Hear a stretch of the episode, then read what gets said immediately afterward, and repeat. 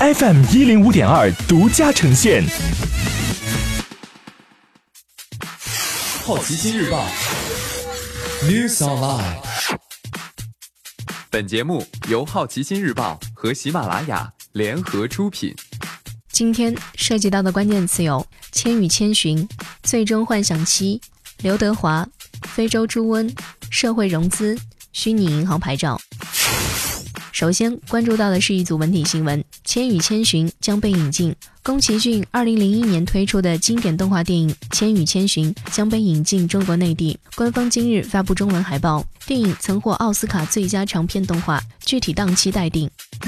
最终幻想七重制版，克劳德和爱丽丝的邂逅，若干战场场景，萨菲罗斯的背景被收录。重置项目在二零一五年 E 三上宣布，之后开发消息陷入沉静。预告许诺更多消息将在六月揭晓。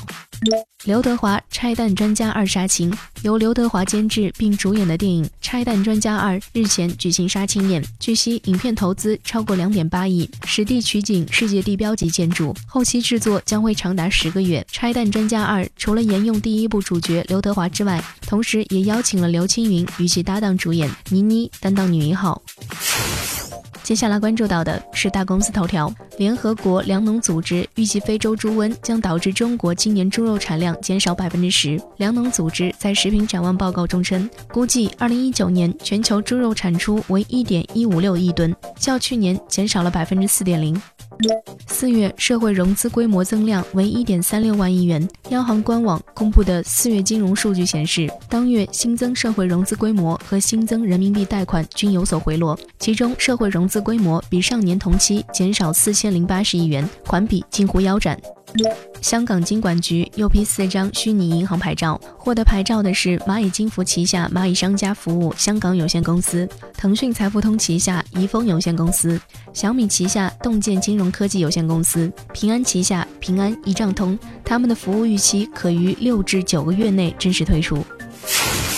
今天你不能错过的其他新闻有：贾樟柯新片开机，万达开拍《鬼吹灯》电影。《小丑回魂二》放出先导预告，Facebook 联合创始人提议将 Facebook 分拆为多家公司。